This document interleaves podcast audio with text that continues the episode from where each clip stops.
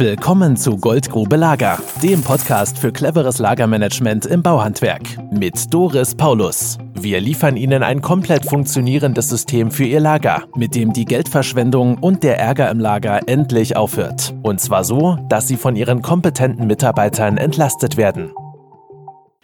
Liebe Zuhörerinnen und Zuhörer, heute haben wir Ihnen die Tonspur unseres Erklärvideos gezogen. Denn was ich dort im Erklärvideo erkläre, ist so verständlich und kann man sich so gut vorstellen, dass wir überlegt haben, dass wir das auch einmal als Tonspur bringen. Oft denkt man sich ja, boah, ich habe keine Zeit, mich davor zu setzen und ein Video zu gucken. Aber so eine Tonspur nebenher hören geht immer mal.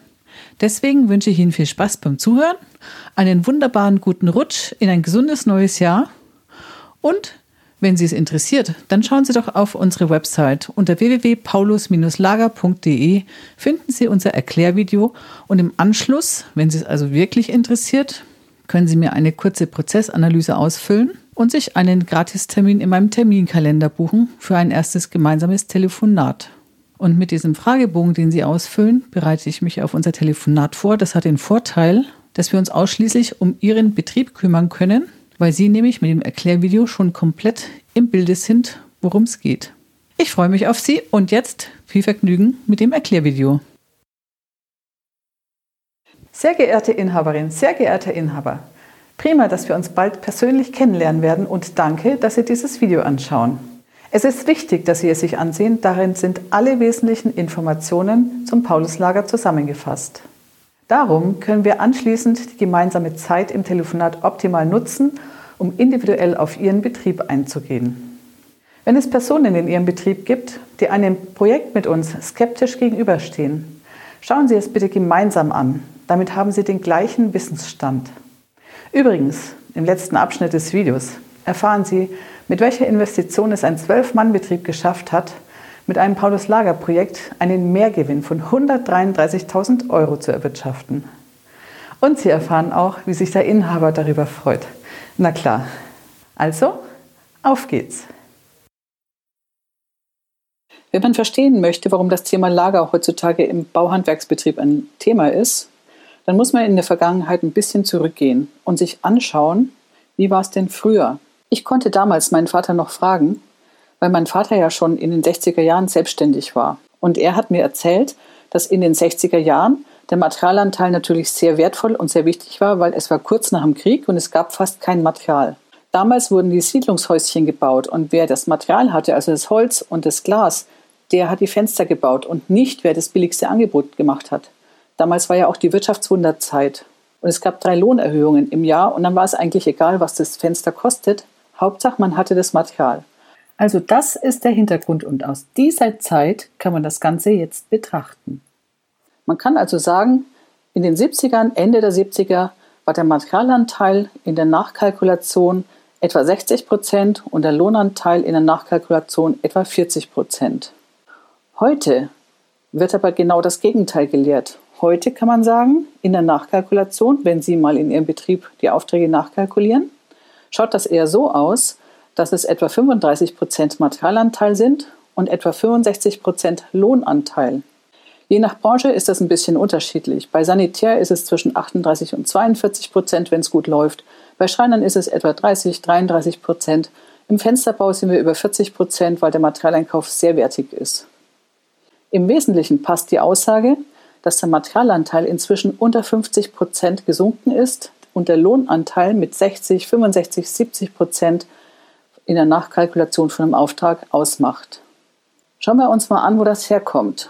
Ich habe als Beispiel jetzt einen HT-Bogen hier. Sie können da genauso gut eine 19 mm Rohspannplatte einsetzen oder einen 13 Meter langen KVH-Balken. Das Material an sich ist eher egal. Es geht mir darum, das Prinzip einmal zu erklären. Wenn man sich überlegt, was kostete früher denn ein HT-Bogen? Dann war das etwa so 2, 3, 4 Mark, je nachdem, wie gut man verhandelt hat. Material war ja damals recht wertvoll. Heute ist das Material ein Polykalbogen. Und was kostet das gute Stück heute? Heute kostet es etwa 3 bis 4 Euro im VK. Im Einkauf ist es natürlich günstiger. Das heißt, eigentlich ist die Linie gesunken. Wenn man sich anschaut, was war denn der Stundenlohn von einem Monteur Mitte der 80er Jahre? Das war doch um die 12, 13, 14 Mark. Also so um die 6 bis 7 Euro. So war das übrigens auch beim Schreiner. Mein eigener Stundenlohn damals als Schreinergesellin war 12,20 Mark.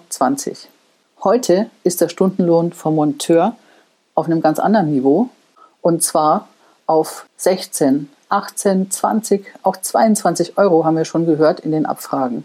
Das heißt, wir haben doch die Situation, dass die Materialkosten in der Höhe gleich geblieben sind vom Materialwert. Die Löhne sind aber mit der Inflation mitgestiegen. Sonst könnten sich ihre Mitarbeiter heute keine Milch mehr leisten. Und genau das ist das Problem, was wir haben. Das bedeutet nämlich, es sind keine gleichgebliebenen Materialkosten. Denn bezogen auf die Inflation ist das eine krasse Preissenkung im Bereich des Materialeinkaufs. Die Lohnkosten haben aber eigentlich keine Steigerung mitgemacht, sondern sie sind einfach den Inflationswerten gefolgt. Und jetzt können Sie mal überlegen, wann, zu welcher Zeit Ihre bewährten, kompetenten Mitarbeiter ihren Beruf erlernt haben. Gerade die kompetenten Gesellen, diejenigen, die eine Stütze des Betriebes sind mit einem hohen Know-how, die haben doch in der Zeit Mitte der 80er Jahre gelernt. Und damals war der Materialanteil noch höher als der Lohnanteil. Das heißt, die haben damals vor allem gelernt, Material aufzuheben, weil es unglaublich wertvoll war, verglichen mit der Zeit. Und dieses Verhalten, das damals erlernt worden ist, wird bis heute in den Werkstätten befolgt. Bis heute wird also Material aufbewahrt, in der Hoffnung, den Betrieb vor Einkaufskosten zu schützen. Und da bohren die meisten Betriebe an einer Stelle nach Erdöl, wo schon lange keins mehr ist, nämlich im Einkauf. Es bedeutet nicht, dass man nicht zwei Angebote einholt, wenn man Material einkauft. Aber wirklich Geld sparen lässt sich im Einkauf schon lange nicht mehr. Wirklich viel Geld sparen lässt sich da, wo man die Löhne effizient organisieren kann. Und das schauen wir uns in den nächsten Folien an. Was kostet Sie eine Bestellung für ein einfaches Kreppklebeband? Wahrscheinlich sagen Sie mir, Sie gehen zum Telefon, heben den Hörer hoch, wählen die Kurzwahltaste für Ihren Lieferanten, rufen an, sagen ihm, was Sie brauchen und legen auf. Und ich sage Ihnen, nachdem Sie telefoniert haben, beginnen erst die Kosten. Als nächstes wird Material geliefert. Jemand nimmt das Paket an, schneidet zeitlich die Lasche für den Lieferschein auf, schaut den Lieferschein an, macht das Paket auf, schaut den Inhalt an, nimmt das Material raus, was er brauchen kann, den Rest lässt er stehen und derjenige legt noch den Lieferschein in die Ablage fürs Büro. Sie gehen mehrfach am Tag in die Werkstatt oder ins Lager raus und schauen nach, welches Material zwischenzeitlich gekommen ist von dem, was Sie bestellt haben und für Ihre Projekte brauchen. Dann räumen Sie das Material weg, was zwischenzeitlich gekommen ist, in die verschiedenen Lagerregale oder Sie geben es Ihrem Mitarbeiter und erklären ihm gerade, was zu tun ist. Oder Sie nehmen besonders wichtiges Material mit ins Büro, nehmen das Paket Lieferscheine mit, gehen ins Büro und legen das Paket Lieferscheine jemand anderem auf den Schreibtisch. Diese Person scannt die Lieferscheine alle, anschließend werden sie gelocht, dann geht die Person zum Schrank, holt den Ordner raus, legt die Lieferscheine ordentlich nach Lieferanten ab, geht zum Schrank und macht die Türen zu. Als nächstes kommt eine Rechnung ins Haus. Die Rechnung wird geöffnet, die wird datiert, die geht in die Umlaufmappe für alle Meister und Projektleiter. Dann geht die Umlaufmappe bei jedem auf den Tisch. Jeder sucht sich aus den Rechnungen die Rechnungen raus, die zu seinen eigenen Projekten und Aufträgen gehören. Dann haken Sie das Material ab, das zu Ihren Aufträgen gehört, schreiben vielleicht noch die Kommissionsnummer dahinter und geben sie zurück in die Buchhaltung auf den Schreibtisch Ihrer Kolleginnen und Kollegen. Die Buchhaltungskraft scannt das Ganze ein, gibt Ihnen dann anschließend die gesamte Mappe nochmal zur Freigabe der Zahlung und wenn Sie die Mappe zurückgegeben haben, wird im Überweisungsprogramm eine Überweisung durchgeführt und zwar für jede Rechnung einzeln. Dann wird das Ganze nochmal gescannt und gelocht und im Rechnungsordner im Papier ordentlich abgelegt. Und vielleicht wird noch ein Ordner erstellt, der dann anschließend zum Steuerberater mit dem Auto gefahren wird. Und bis dieses Krepp-Klebeband im Jahresabschluss steht, haben Sie spielend zwei Stunden Arbeitszeit in dieses Krepp-Klebeband investiert. Und jetzt fragen Sie sich bitte, wie viele Einzelbestellungen Sie täglich in Ihrem Betrieb durchführen, nur um den Betrieb am Laufen zu halten. Wie oft kommt das vor? Man kann also sagen, bis das Krepp-Klebeband im Jahresabschluss steht, sind locker 100 bis 125 Euro für diesen Bestellprozess aufgewendet worden. Für die meisten Betriebe, die noch nicht digitalisiert sind, ist das der passende Ansatz. Für Betriebe, die bereits mit Zugpferd arbeiten, haben wir das Ganze auch voll digital umgesetzt. Im Gespräch zeigen wir Ihnen das gerne.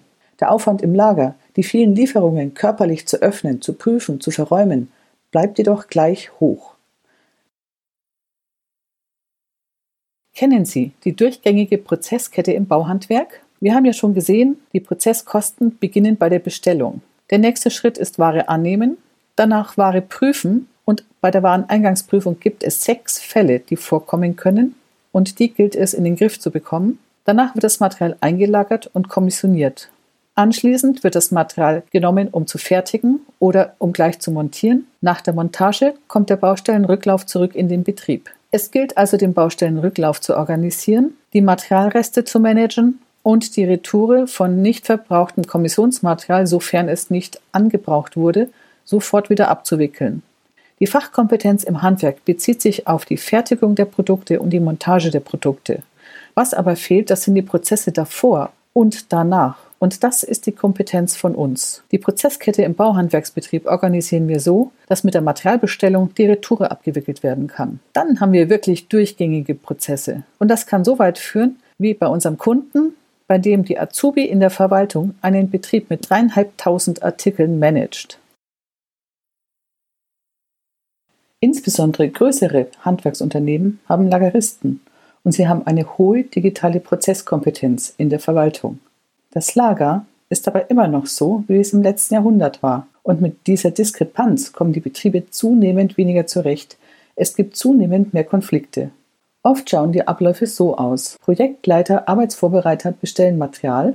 Es gibt keinen Informationsfluss darüber für das Lager und kein System, mit dem Material bereitgestellt werden kann für die Fertigung oder Montage. Und wenn Baustellenmaterial zurückkommt, läuft das Lager über. Optimal wäre es, wenn Projektleiter Arbeitsvorbereiter Material bestellen und die Informationen ins Lager gehen, dort wird täglich geprüft, ob das Material, das kommt, vollständig, richtig und pünktlich ist und bei Lieferfehlern wird sofort an die Projektleiter berichtet. Wenn dann das Material korrekt geliefert oder nachgeliefert wurde, kann das Material bereitgestellt werden für die Fertigung und Montage und wenn dann Baustellenrücklauf kommt, wird mit einem definierten Retourenablauf und Restemanagement dafür gesorgt, dass das Lager nicht mehr überläuft. Fazit. Das sind die Hebel, mit denen wir arbeiten. Erstens. Heutzutage sind Löhne zu schützen und nicht mehr Material, um die Produktivität zu steigern. Zweitens. Die Vielzahl der teuren Bestellprozesse sind sinnvoll zu reduzieren. Und drittens. Die Wareneingangsprüfung ist so zu organisieren, dass die Projektleiter und Arbeitsvorbereiter automatisch über ihr Material informiert werden und nie mehr ins Lager raus müssen und Kartons öffnen müssen, um nachzuschauen, welches Material gekommen ist oder welches Material in den Regalen vorhanden ist. Jetzt erkläre ich Ihnen, wie das Paulus-Lager in einer Tischlerei funktioniert. Grundsätzlich ist das Prinzip auf jedes Bauhandwerk übertragbar. Für uns ist es nicht wichtig, welches Material bewirtschaftet werden soll, sondern die Form des Materials, denn danach richtet sich die Form der Lagermöbel, die zu planen sind. Wie das also funktioniert, sehen Sie jetzt. Äh, kompletter Ablauf ist halt, dass die Gesellen oder ich auch, jeder, der hier Artikel, Schrauben aus dem äh, Regal nimmt, guckt, ob die Mindestmenge noch da ist. Und wenn die unterschritten ist, zieht er die Karte, wirft sie in den roten Containern, die hier in der Werkstatt sind. Dann sammle ich die einen Tag in der Woche ein, das ist meistens mittwochs und scanne die am PC ein und verschicke dann über E-Mail unsere Bestellscheine zu den Lieferanten. Wenn die Artikel geliefert wurden, dann kontrolliere ich die Pakete, räume die Kärtchen samt des Artikels wieder in den Regalfach ein. Also wir sind momentan zwei Gesellen, die das machen. Ähm, ich bin der Hauptverantwortliche, der auch bestellt. Und mein anderer Kollege ist halt, weil ich Monteur bin, bloß Vertretung oder wenn ich Urlaub habe, dass er es dann auch machen kann, dass sich hier nicht so ein großer Berg anhäuft. Wie es jetzt in anderen Betrieben läuft, weiß ich nicht, aber ich schätze nicht, dass es so läuft wie hier. Wie viele Materialströme gibt es im Bauhandwerk? Es gibt genau genommen nur zwei. Und Sie kennen beide. Der eine ist Standardmaterial und der zweite ist Kommissionsmaterial. Dieser Systematik ordnet sich das gesamte Material im Betrieb unter. Standardmaterial kann man in eine Artikelliste schreiben. Und wenn ich es in eine Artikelliste schreiben kann, kann ich auch die Mengen definieren, die es im Lager haben sollte.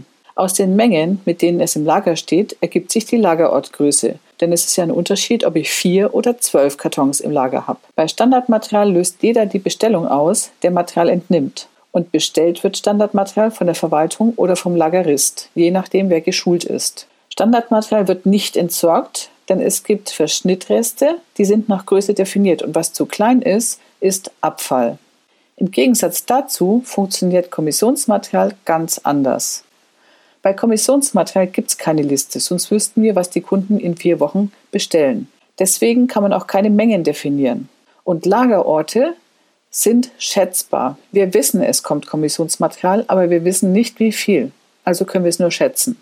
Kommissionsmaterial wird von der Arbeitsvorbereitung geplant und von der Arbeitsvorbereitung bestellt. Wenn Kommissionsmaterial nach Abschluss des Auftrags zurückkommt von der Baustelle, dann werden die Verschnittreste nach Größe definiert und was zu klein ist, wird sofort entsorgt. Wenn es groß genug ist, dann darf es eine Zeit lang im Betrieb verbleiben und es gibt einen definierten Entsorgungszeitpunkt. Und das Material, das nicht verbraucht worden ist, geht möglichst sofort als Retoure zurück. Das bringt Liquidität für den Betrieb.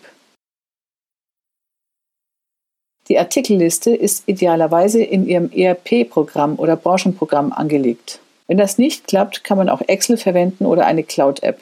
Hier sehen Sie einen Ausschnitt aus der Cloud-App. Artikelname, Mindestmenge, Maximalmenge und die Verpackungseinheit, auf die sich die Menge bezieht, ist hinterlegt. Aus diesen Informationen werden die Bestellkarten und die Regalbeschriftungen ausgedruckt. Kommissionsmaterial wird nach Orga-Regeln nach Sicht überwacht und muss regelmäßig händisch entsorgt werden. Das ist das Material, was auf Dauer einen hohen Aufwand macht. Nie hätte ich zu Beginn unserer Zusammenarbeit geglaubt, dass mir diese eine gemeinsame Woche mit Ihnen 70.000 Euro mehr Gewinn bringt, ganz zu schweigen davon, dass ich mit meiner Familie endlich mal wieder entspannt in den Urlaub fahren kann. Und wenn die Jungs morgens angefangen haben, sind ins Lager gegangen, dann mussten sie über Karton steigen, über Tüten steigen, über alles Mögliche, was da rumlag. Der Einzige, der wirklich wusste, was im Lager drin war, das war ich. Weil ich hatte da so ein fotografisches Gedächtnis. Wenn irgendwas bestellt wurde, dann habe ich gesagt, warte mal, das haben wir. Dann bin ich ins Lager gerannt, habe eine halbe Stunde gesucht. Ich habe es auch meistens gefunden, aber eine halbe Stunde war weg. Wenn Dinge bestellt wurden, die schon da waren oder einfach Dinge fehlten, wenn der Auftrag losgehen sollte und dann musste man losfahren zum Großhandel oder sowas, das war unglaublich. Das war Frust. Also ich hatte damit gerechnet oder zumindest gehofft, dass das wirklich ein gutes Ergebnis bringt. Ja? Aber in der Größenordnung hätte ich nicht zu träumen gewagt. Herr Günther führt die Firma Elotherm Anderson in Henningsen und ist ein Referenzkunde auf unserer Website. Die Ausgangslage war 2012, da habe ich den Jahresabschluss bekommen, dass rund eine Million Umsatz erwirtschaftet worden ist mit knapp 300.000 Materialeinkauf. Der Inventurwert belief sich auf 43.600 Euro. Das bedeutete, wir haben 30 Prozent Materialanteil am Umsatz und 70 Prozent Lohnanteil. Und das wiederum bedeutet, der Hebel liegt in der Effizienzsteigerung der Löhne. Und die 70 Prozent sind natürlich eine Steilvorlage gewesen. Wir schauen uns mal den jährlichen Schaden in diesem Betrieb an. Die Angaben habe ich von Herrn Günther bekommen. Er hatte acht Monteure, die haben in etwa 30 Minuten pro Tag gesucht und das an 220 Arbeitstagen ergab mit dem Stundenlohn von 48,50 einen Umsatzausfall von 42.600 Euro. Dann hat er geschätzt, dass er etwa zu 4% zu hohen Materialeinkauf hatte. Und zwar deshalb, weil Material im Lager nicht wiedergefunden wurde, obwohl es geliefert wurde. Und das machte bei seiner Betriebsgröße und seinem Materialeinkauf rund 11.750 Euro. Und er hat vermutet, dass er rund 5% mehr Umsatz machen könnte bei gleichen Personalkosten. Und zwar, wenn er sich nicht mehr ums Lager kümmern muss, sondern wenn das so organisiert werden würde, dass jemand anders ihm diese Arbeit abnehmen kann und er sich vernünftig um Kunden und Aufträge kümmern kann, weil das ist seine eigentliche Aufgabe in der Betriebsgröße. Das waren immerhin um die 49.350 Euro. Gesamt war der Schaden bei 103.770 Euro. Jedes Jahr fortfolgend, das ist der Gewinn, der gefehlt hat. Pro Monat waren das rund 8600 Euro. Das ist ein schöner Urlaub, kann man sagen. Und zwar jeden Monat. Schauen wir mal die Investition an, die nötig war, um seinen Betrieb neu zu organisieren. Zunächst belief sich das Beratungshonorar damals auf 27.000 Euro für zwölf Mann. Dann war es noch nötig, eine Regalanlage zu kaufen, wobei er etwa zwei Drittel schon stehen hatte. Dann haben wir seine Mitarbeiter für eine Woche gebraucht, um das Lager genau nach der Vorplanung unter unserer Aufsicht aufzubauen. Alles in allem war das ein Invest in der Höhe von rund 52.500 Euro. Jetzt können wir die Investitionen einmal durch den Schaden pro Jahr teilen. Das gibt eine Amortisationsdauer von rund einem halben Jahr. Das bedeutete für ihn, dass im Projektjahr der Betrieb dieses Jahr mit minus 70.000 Euro abgeschlossen hat. Im Jahr danach hat er 63.000 Euro plus gemacht. Das ist ein Mehrgewinn von 133.000 Euro für einen Zwölf-Mann-Betrieb.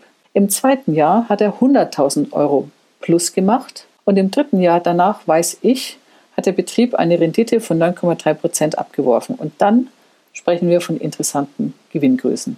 So ist es auch jedem zu wünschen.